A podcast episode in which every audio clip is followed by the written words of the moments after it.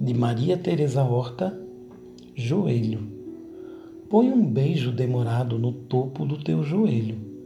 Desço-te a perna, arrastando a saliva pelo meio, onde a língua segue o trilho até onde vai o beijo.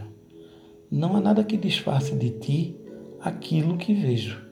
Em torno, um mar tão revolto no cume, o cimo do tempo. E os lençóis desalinhados, como se fosse de vento.